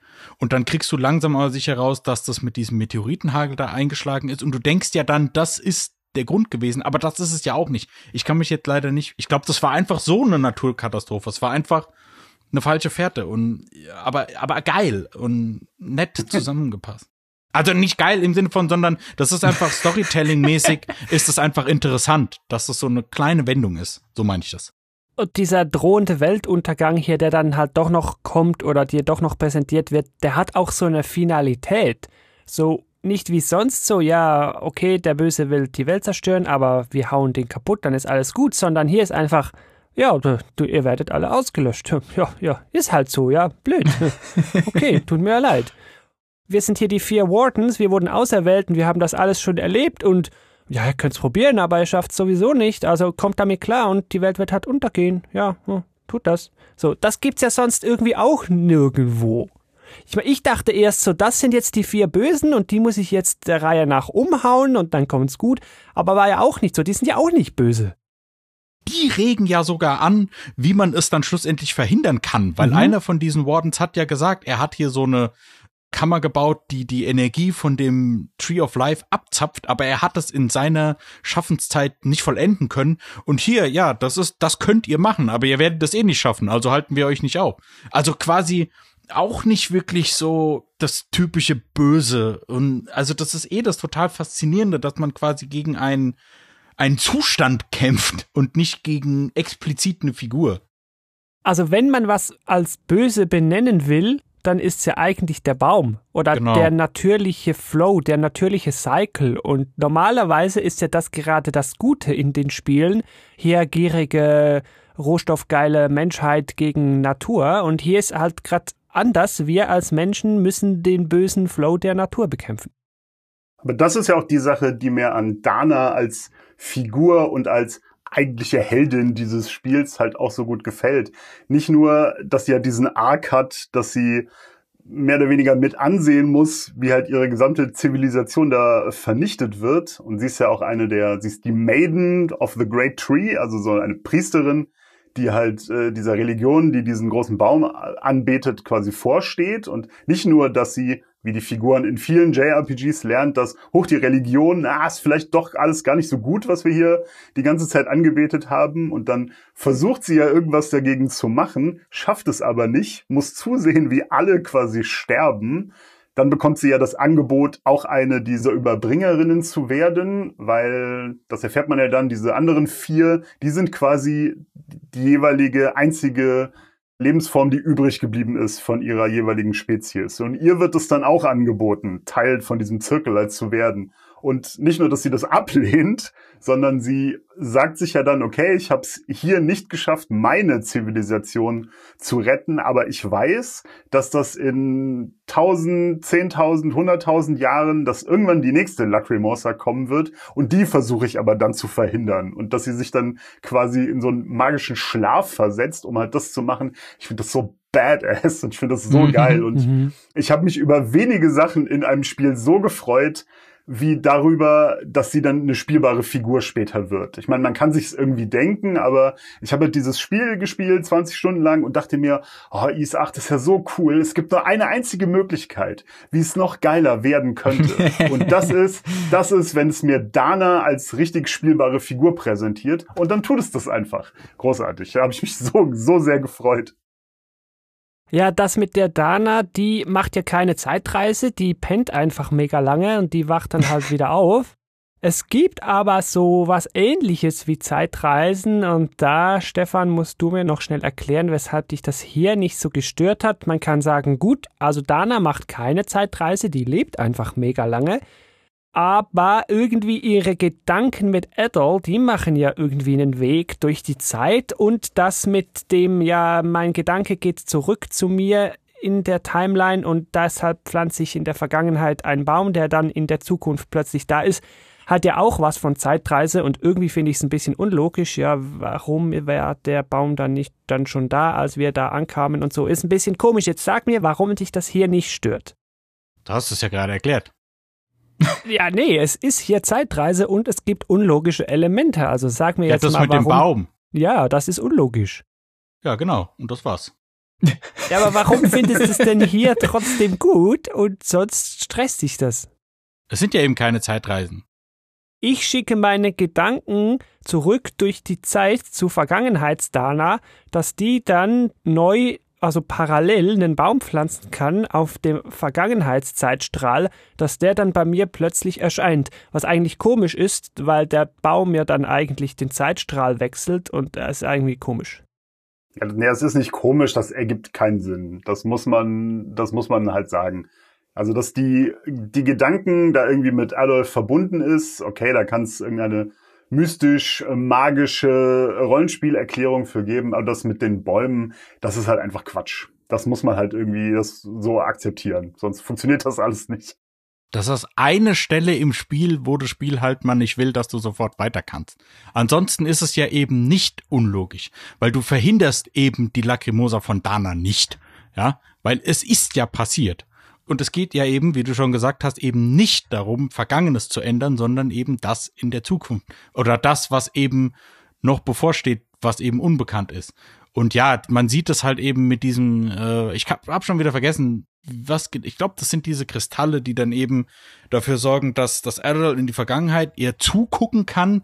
Ja. Und sie kriegt ja irgendwie auch mit, dass es Errol in der Zukunft gibt und deswegen legt sie sich ja schlafen. Und das ist ja dann eben der große Punkt, dass Adol wird ja auch zu so einem Warden auserwählt. Ja, Und er hat ja dann Dana und Adol sind dann beides Wardens und deswegen schaffen sie das natürlich dann auch alles. Aber das ist ja nicht un, also in diesem Spiel geht es ja nicht um Zeitreisen. In dem Spiel geht es darum, ist eine erzwungene Evolution sinnvoll? also es ist Break the Cycle, aber zum Glück magst du ja Break the Cycle Geschichten. Ich verstehe gar nicht, warum dich das, warum dich das so aufgeilt. Nee, ich will dich nur so ein bisschen challengen. Das versteht hier vor allen Dingen niemand, der die Final Fantasy VII Remake Folge von uns nicht gehört hat. Ja, Das verstehen nur Echo-Kraut-Fans, ja. okay, ich gebe zu, das ist ein ziemlicher Insider. Nee, ich weiß nur, dass du Break the Cycle nicht so magst und das hier ist halt Break the Cycle. Ich rede natürlich von Time Paradoxen. Okay. Ich habe mich halt auf Multitimelines bezogen, ja, weil wenn du was in der Vergangenheit änderst, dann wird ja alles schwachsinnig und darauf habe ich mich natürlich bezogen. Aber Okay. das, wie gesagt, das versteht doch jetzt keiner. Das ist wieder dein Juristen, das ist wieder dein Juristentum, was dir irgendeine unterschwellige Genugtuung gibt. Also, dann lassen wir das mal aus und sprechen doch mal hier über das Ende dieser Geschichte, was ich ja auch ganz speziell finde. Dana kann sich dann quasi mitopfern und wird dann zur Göttin, so wird der Cycle gebrochen. Aber dann kommt plötzlich so, ja, nee, äh, eure Welt ist trotzdem zerstört worden. Ah, blöd. Aber dankenswerterweise konnte ich im True Ending als Maya Erdgöttin halt dir einfach eine neue Welt kreieren. Also eigentlich alles. Halt, halt, halt, halt, Fair halt, Game. halt, halt, halt, halt. Das geht gerade ein bisschen zu schnell. Ich habe mir nämlich extra kurz vorher nochmal dieses Ende angeguckt. Das wird einfach so gesagt, aber man verhindert dann schlussendlich diese Lacrimosa und kurz bevor man den Endkampf hat, hat der Dana diese Vision und ah, was hast du gesehen? Ja, ist nicht so wichtig und natürlich hat sie ihren Tod gesehen und in dem Moment, in dem man diese Lacrimosa verhindert, ist quasi die Erdgöttin aufgewacht. Und Mhm. alles, was bis zu diesem Zeitpunkt passiert ist, hat die Erdgöttin nur geträumt. Genau. Und als die Erdgöttin aber aufgewacht ist, hat sie sich aber gedacht, hm, das ist ja doof, wenn jetzt die Welt kaputt ist, deswegen muss ich die mal genauso nachbauen, wie sie gewesen ist, aber eben ohne Dana, weil die musste sich eben opfern, damit die Lacrimosa überhaupt erst aufhört. Das ist ja dieses True Ending. Und dann, Nee, das ist noch nicht das True Ending. doch, das True passiert, End- das, das alles ist schon True Ending. Dass man Dana noch trifft, ist True Ending, aber das mit hier, ich muss die Welt nochmal machen und so, ist, glaube ich, schon Normal Ending. Nee, es gibt sogar drei. Es gibt ein Ende, wo er zu diesem Wald Ja, geht und das dann geht er Bad einfach wieder weg. Ending, Genau. Genau, das ist quasi das Bad Ending. Das Good Ending ist, dass dann eben die, die äh, Maya kommt, Schöpfungsgöttin auf. ja, Ja, das Maya ist Normal kommt das Ending, st- genau. Das ist Maya ohne Dana und Maya mit Dana ist True Ending. Genau, und dann die gesamte Truppe geht dann ja dahin und dann gibt Maya die Erinnerung an Dana wieder zurück und dann, ah, stimmt, so war das ja eigentlich. Ja, die sollten wir vielleicht doch mal wieder retten. Dann kommt, ah, genau, da möchte ich eine kleine Anekdote erzählen, weil ich die jedes Mal so lustig finde. Ich habe mir nämlich den Soundtrack, haben wir noch gar nicht drüber geredet, dann Ja, sage das ich es jetzt ganz schnell. Ich habe mir den Soundtrack Monate bevor das Spiel rausgekommen ist. Ich habe das Spiel übrigens sofort gespielt, als es rauskam. 2017. Und äh, habe ich mir den Soundtrack schon angehört. Da gab es einen Song, der so unfassbar geil ist. Und ich habe mich das ganze Spiel über gefragt, wann kommt der denn? Also es ist ganz offensichtlich äh, Final Boss Battle. Und dann kam der vermeintliche Final Boss Battle. Und dann kam dieser Song nicht. Und ich habe gedacht, hä? Habe ich irgendeinen optionalen Gegner übersehen oder sonst irgendwas? Und dann natürlich im True Ending, in dem es um alles geht. Beziehungsweise, naja, es ging ja eigentlich vorher schon um alles. Aber in dem es um die ultimative Rettung geht, da kommt natürlich dieser unfassbar geile Song. Das fand ich voll geil. Außer man hat keine Heil-Items mehr. Halt's Maul. Ja, gut, das könnt ihr dann in der Echo Crowd Podcast Folge nachhören. Aber schlussendlich ist ja eigentlich so, wir verhindern eine Lacrimosa, aber ist ein bisschen irrelevant, weil die Göttin-Tante da aufwacht und die Welt sowieso weg ist, spielt eigentlich gar nicht so eine Rolle, ob es da die Lacrimosa noch gab oder nicht. Letztlich ist da nur relevant, dass die uns eine neue Welt baut. Und das fand ich so ein bisschen, hm, das mit ich hab's nur geträumt und die Erde ist dann sowieso weg, weil ich ja aufwach und das ja nur mein Traum war, das nimmt meinen vorherigen Handlungen so ein bisschen die Bedeutung. Gut, man kann sagen, weil sie die Welt nachher eins zu eins wieder nachbaut, behalten die Dinge ein bisschen ihre Bedeutung, aber es hat mir nicht so gepasst und ich glaube, Möpor, du hast auch so Mühen mit dem Ende. Ja, also ich fand ja, wie gesagt, den Anfang extrem cool. Und als dann diese richtige Geschichte, nenne ich es mal, anfing, fand ich die auch noch gut, aber zum Ende hin war mir das dann doch alles wieder ein bisschen drüber. Dann war es halt doch wieder dieses typische JRPG-Gedöns, von wegen, wir sind der Auserwählte und wir müssen die ganze Welt retten und alles vernichtet wird und bla bla bla. Das war mir irgendwie ein bisschen zu viel, aber das kann auch daran liegen, dass ich äh, kurz zuvor erst wieder Dragon Quest gespielt hatte, wo es auch mit dem Weltenbaum ist und bei Secret of Mana gibt's den ja auch. Und irgendwie war mir das dann alles zu viel. Also klar, die Geschichte ist schon cool und ich habe jetzt auch, wo ihr nochmal davon geschwärmt habt, fiel es mir auch schwer, da nicht mit zu grinsen, aber was ich so insgesamt hätte es für mich das alles nicht so gebraucht. Also ich wäre auch, wie gesagt, zufrieden gewesen, hätten wir am Ende unser Schiff gebaut und wären da weggeschippert. Aber dann wäre es wahrscheinlich nicht so ein schönes, rundes JRPG insgesamt geworden. Ich weiß es nicht. Naja, dieses True Ending, in dem man Dana wiederholt, da oder beziehungsweise man holt sie ja dann wieder und dann wird sie ja die neue Evolutionsgöttin und diese Wardens, die vorher an diese Lacrimosa gebunden sind oder gewesen sind, die sind dann frei und können sie unterstützen. Weil vorher war es ja 5000 oder keine Ahnung, Zeit ist um, alles wird ausgerottet und jetzt wird es eben quasi gemanagt. Ja, super. Jetzt ist sie die Genozidgöttin und das macht's dann irgendwie besser. Ich weiß nicht. Ja. so ein Machtwort. Wir müssen, müssen schnell zum nächsten Punkt kommen, glaube ich. Also ich würde sagen, ich hätte es ja besser gefunden, wenn da nach dem Endkampf einfach gewesen wäre. So, ja, ihr habt die Lacrimosa jetzt aufgehalten, die gibt's jetzt so nicht mehr. Ihr habt euer Ziel erreicht. So, okay, gut, schön. Ohne hier, das war alles nur ein Traum der Erdgöttin. So, den Teil hätte man aus meiner Sicht auch streichen können. Ja, Die ich ein weiß Papa, auch die nicht ein so. Papagei war die ganze Zeit. Ah, stimmt, ja. Ja, ich weiß auch nicht. Das kam dann halt wirklich so wieder aus dem Hut und aber irgendwie, also ich weiß nicht, ob das ein japanisches Phänomen ist, aber immer wieder, oh, wir haben jetzt so viel Zeit mit ihr verbracht und wir haben doch so schöne Erinnerungen, wir wollen sie aber wieder haben und das ist leider etwas, das zieht sich durch ein paar andere Falcom-Spiele auch, aber naja, was soll's. Hm, Okay. Gut, so viel mal zur Story. Ich will eigentlich nur noch ganz schnell auf die Optik eingehen und das nur aus dem Grund, weil die so oft kritisiert wurde. Ja, ist ursprünglich ein Vita-Spiel. Hm, okay, jetzt habe ich mir das aber installiert und dann habe ich das angeschaut, hier auf dem großen Fernseher, PS4 Pro. Und das sieht wirklich super schön aus. Knackig scharf, bunt, läuft mit 60 F, ja, äh, über 30 FPS. Da muss ich einfach sagen, also, dass das irgendwie nicht schön aussehen soll oder irgendwie, das lasse ich nicht gelten. Das sieht wirklich mindestens schön genug aus. Ja, das war eigentlich schon alles, was ich dazu sagen wollte. Also da kann ich kurz zur Switch-Version noch was sagen. Also wir hatten vorhin gesagt, dass sie nicht so toll sein soll. Aber ähm, also bis zu dem Zeitpunkt, als Stefan mir das auf der PS4 gezeigt hat, fand ich die Switch-Version eigentlich auch ganz okay. Ja, aber das, Das ist es halt- doch, weil alles, alles, was du gesagt hast gerade, trifft halt nur auf die PS4-Version zu. Das ja, ist also halt ich glaube, leider, es sind halt nur, so. nur 30 FPS. Also es Ja. hat sich schon ein bisschen flüssiger angefühlt, aber es ist mir beim Spielen selber auf der Switch so nicht aufgefallen. Wobei ich auch hauptsächlich im äh, Handheld-Modus gespielt habe. Ich weiß, dass die Switch da halt irgendwie Performance-Unterschiede hat.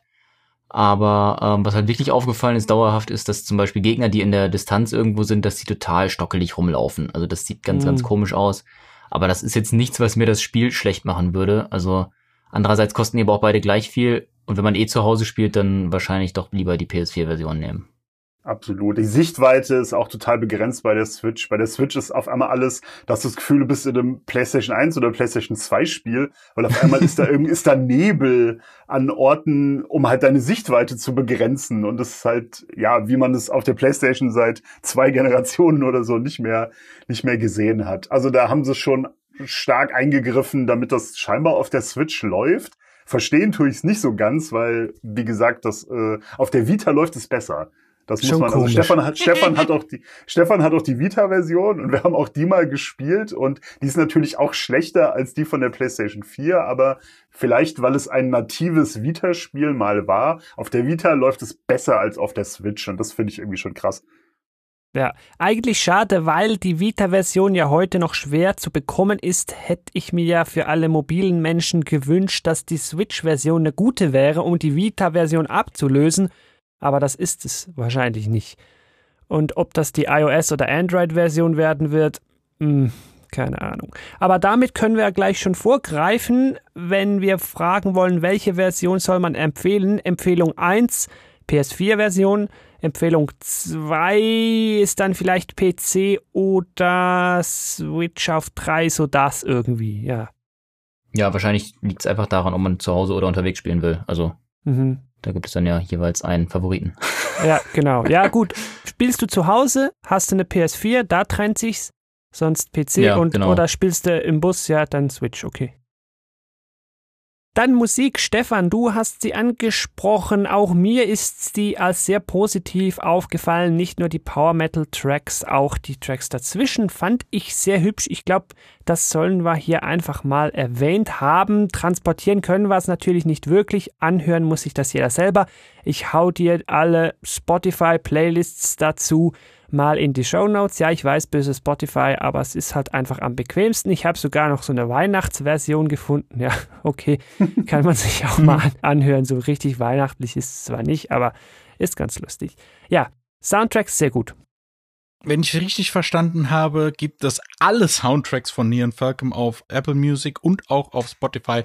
Es gibt auch einen super Ultimate Remix in Anführungsstrichen von Is 8. Das sind, glaube ich, zwölf Titel. Da sind ein paar ausgewählte Titel nochmal in, also als richtige Songs und nicht dieses Endlosschleifen-Ding und auch nochmal neu arrangiert und neu gemacht. Der ist auch ziemlich geil.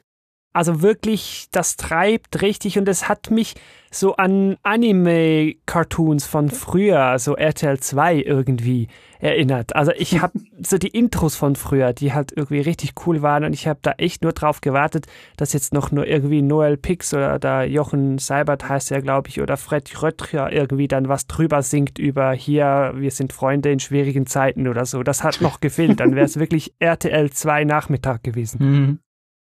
Das ist, was Neon Falcon eben perfektioniert hat, dass das quasi Genau. wie spielbare Anime-Filme oder Anime-Serien sind. Und diese Affinität zu Animes, die muss man schon mitbringen, weil ich glaube, Ja, ja. sonst könnte das tatsächlich abstoßend wirken.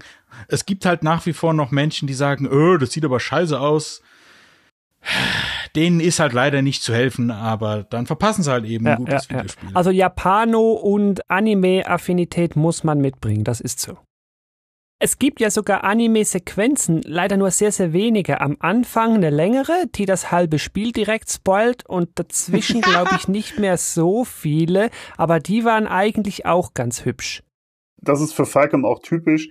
Wahrscheinlich fehlt denen halt einfach das Geld. Das ist auch keine riesige Firma und die Spiele haben meistens als Intro eine schön gestaltete Anime-Sequenz, die aber auch, glaube ich, außer Haus immer gemacht wird und vielleicht am Ende dann noch mal was. Meistens, meistens war es das wirklich. Ja. Hätten sie doch bei IS 8 diejenige am Anfang genommen und zerstückelt und die jeweiligen Teile in der Story da dann erst gezeigt, wo sie relevant werden und nicht als Spoiler am Anfang, dann hätten wir mehr Sequenzen gehabt und sie wären besser aufgeteilt gewesen und ich hätte nicht schon gewusst, ah, das ist ja die aus dem Anfang, ah, das wird meine neue Partymitgliedschaftsmädchen hier oder ah, hier großes Drachenmonster und dann, ah, auf der anderen Seite vom Berg ist mal eine Stadt gewesen.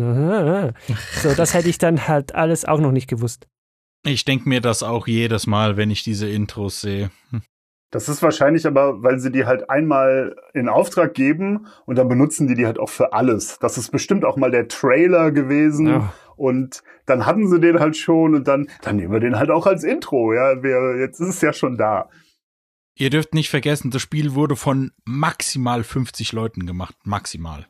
So um den Dreh rum. Was mir hier noch aufgefallen ist, ich bin ja eigentlich nicht so der Completionist.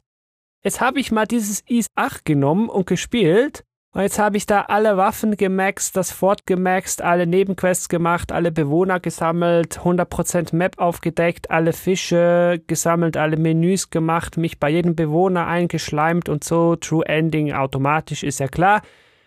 Dann habe ich gemerkt, irgendwie macht Ease das mir leichter oder es macht mir hier mehr Spaß. Ich bin motivierter, hier das ganze Zeug zu machen. Das haben wir vorhin schon ein bisschen angesprochen. Ich glaube, ihr seht das ähnlich. Kann das sein? Ja, aber deswegen hast du auch das True Ending. Gell? Das muss man ja auch dazu sagen. Das kriegst du nicht automatisch. Das True Ending hängt auch davon ab, wie viele, also man muss nicht alle äh, anderen Schiffbrüchigen gefunden haben, aber so eine bestimmte Anzahl. Man muss 200 Punkte machen intern, die man aber nirgendwo Genau. sieht, wie die gezählt werden. Es gibt halt alles irgendwie Punkte. Genau, und das, die sind davon abhängig, genau, wie viele von diesen anderen Schiffbrüchigen man gefunden hat. Ich glaube auch davon den Sympathiewerten, die man Mhm. mit bestimmten Leuten hat. Und deswegen macht es zum Beispiel Sinn, diese Sachen zu machen, weil du dadurch, es kommt dir so vor, als würdest du das automatisch beim Durchspielen tun, aber wenn man dann nur so durchrusht, dann sieht man das wahre Ende zum Beispiel gar nicht. Ja. Und man merkt es gar nicht, dass man es verpasst hat. Ja. Ja. Okay, beim Bad Ending, glaube ich, würde man merken, dass das komisch ist. Aber beim Normal Ending, Bei mir war es allerdings auch so, dass ich nach dem ersten Durchspielen, ich wusste, glaube ich, gar nicht, dass es ein True Ending noch gibt. Ich hatte trotzdem einfach noch das Verlangen, das weiterzuspielen und die, dann habe ich halt einfach so, ja, ich will nicht sagen aus Langeweile, aber weil ich einfach noch weiter spielen wollte, habe ich dann halt trotzdem noch versucht, die ganze Karte aufzudecken, alle Truhen zu finden und so weiter. Und dann habe ich halt geguckt, was es noch so gibt. Und dann bin ich halt auch über so einen Guide gestolpert. Hier, das und das musst du machen, um das True Ending zu machen. Und dann, oh, True Ending, ja gut, dann habe ich ja doch noch einen Grund weiterzuspielen.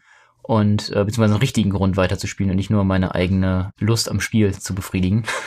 ja, Und äh, ja, nee, aber kann ich bestätigen, das äh, macht schon sehr viel Spaß, das alles irgendwie so nebenbei noch, diese Nebenbei-Sachen zu machen. Ja.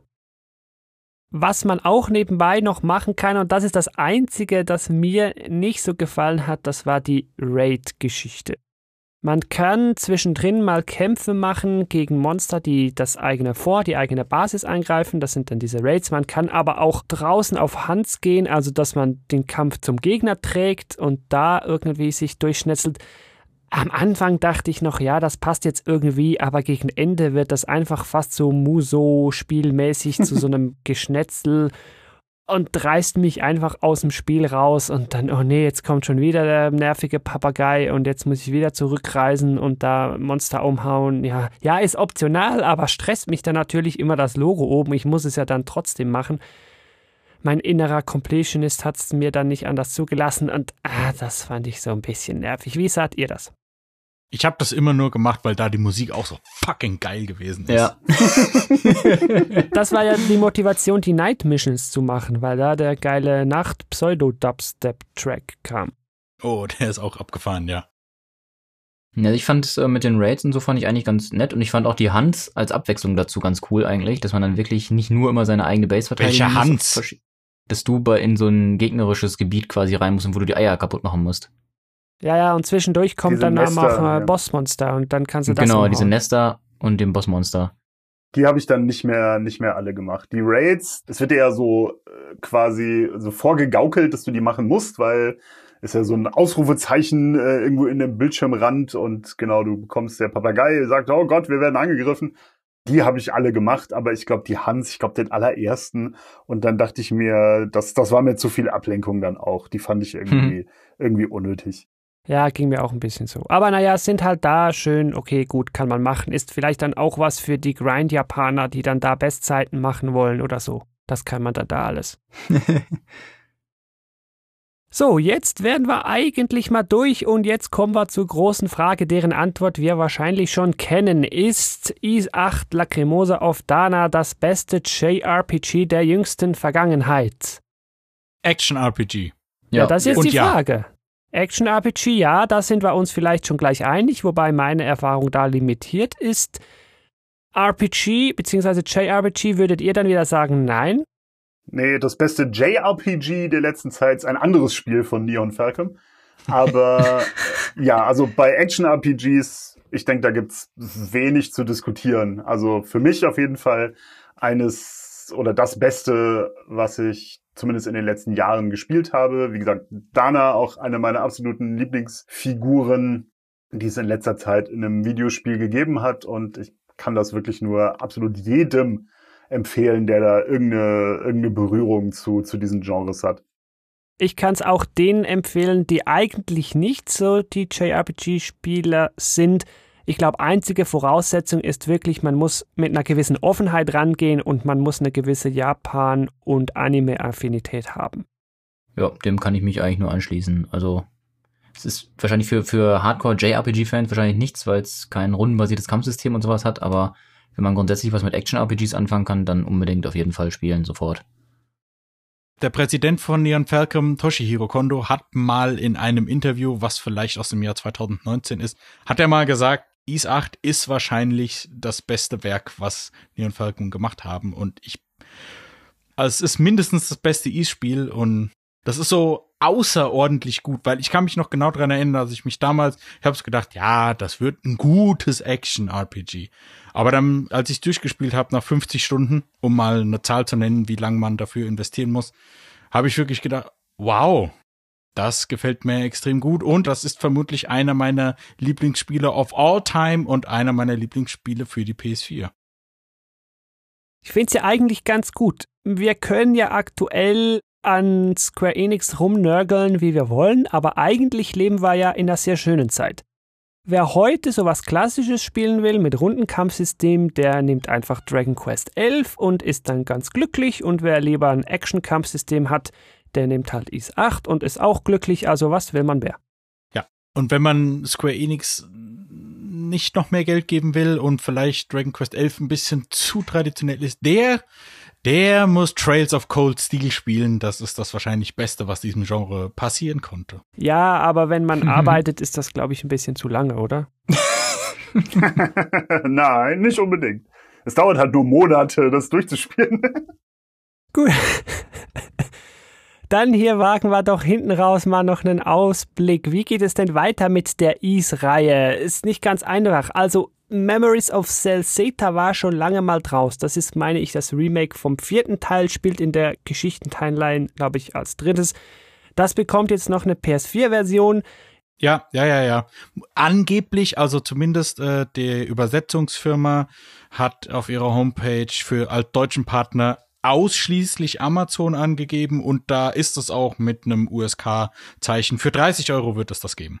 Gut, aber weiter geht's dann mit IS 9. Monstrum Nox ist natürlich in Japan schon draußen. Seit dem 26. September 2019 kam da exklusiv für die PlayStation 4 und das soll auch zu uns kommen, wird, ich sage jetzt einfach mal dreidimensionaler, vertikaler, aber ja, halt neunter Teil. Beginnt wieder ziemlich von vorne. Ich glaube, es gibt da sogar eine Sequenz drin, ganz lustig, wo er gefragt wird, so, hey, du erlebst hier immer äh, Abenteuer, warum kommst du immer mit leeren Taschen wieder an, wenn du schon weißt nicht wie lange und wie oft da Sachen gesammelt hast und die Welt gerettet hast. Das finde ich ganz lustig. Ja, wir sind gespannt. Ihr vom Echo Kraut werdet es euch sicher holen. Ich weiß nicht, Patrick, bist du jetzt angefixt? Wirst du dir das nächste Ease vielleicht auch geben? Ich werde es auf jeden Fall im Auge behalten. Ich muss mal gucken, ob es eine Switch-Version gibt, dann bestimmt auf jeden Fall. ja, ich muss zugeben, die Switch-Version ist die schlechteste, aber ich will trotzdem die Switch-Version. Befreie dich vom. also ich muss ja auch sagen, ich brauche den neunten Teil gerade noch nicht, weil ich habe mir jetzt ungefähr die Hälfte der Serie schon zusammengekauft teilweise dann auf dem PC. Also jetzt kommt erstmal Origin, dann 1, 2 und dann 3 und dann wäre dann Memories of Celceta mal für die PS4. Also ich bin noch lange beschäftigt, bis ich dann bei 9 bin. Ja, das ist geil. Ich kann bis zum Lebensende neue Neon Falcon Spiele spielen. Mehr brauche ich im Moment gar nicht. okay. Ich muss allerdings sagen, dass die bisherigen Pressestimmen äh, Monstrum Nox soll wohl auch Performance-Probleme auf der PS4 haben. Wir sind gespannt, ob sie in der Zeit irgendwas gepatcht haben. Das wird sich dann zeigen. Das ist eine der ganz wenigen Vorteile, wenn Spiele mit ein oder zwei Jahren Verzögerung in den Westen kommen, das dass stimmt. dann meistens schon Performance-Probleme gepatcht sind. Aber PlayStation 4 Performance-Probleme heißt ja dann Nintendo Switch Dia-Show, oder? Quasi. Ich weiß auch gar, also der Präsident hat schon angekündigt, IS 9 ist im Moment in der Übersetzung. Aber bisher gibt es noch keine Hinweise darauf, ob es eine PC- oder Switch-Version gibt. Allerdings, was zum Zeitpunkt dieser Aufnahme noch erscheinen wird, ist Trails of Cold Steel 4 und das ist in Japan exklusiv für die PS4 rausgekommen und im Westen erscheint es für Switch und PC. Okay, damit machen wir doch den Deckel drauf auf diesen Game Talk zu Is 8 Lacrimosa auf Dana. Hoffentlich bist auch du da draußen, der wahrscheinlich den achten Teil schon kannte, sonst hättest du nicht bis hierhin gehört, jetzt noch motiviert, wie ich, auch andere Teile zu spielen. Und dann hören wir uns zu irgendeinem anderen Game Talk mal wieder. Zum Beispiel zu einem neuen Eastern. Wir werden sehen. Ich bedanke mich beim Patrick und beim Marc und beim Stefan hier fürs Mitplaudern. Vielen, vielen Dank gerne wieder dann zu einer anderen Gelegenheit. Ja, danke für die Einladung. Sehr gerne. Ja, gerne wieder. Und bis dahin wünsche ich dir da draußen wie immer viel Spaß beim Spielen. Vielleicht ja sogar mit Is 8 Lacrimosa auf Dana nochmal oder mit irgendeinem anderen Is-Spiel. Tschüss. Tschüss. Tschüss. Tschüss.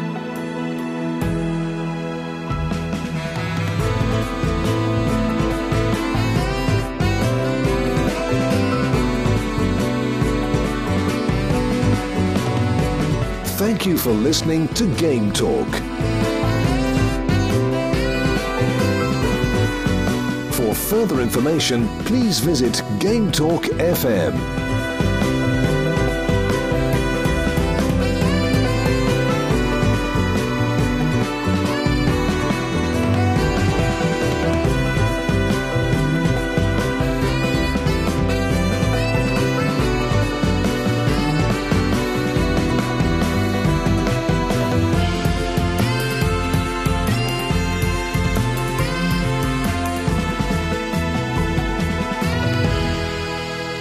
Next time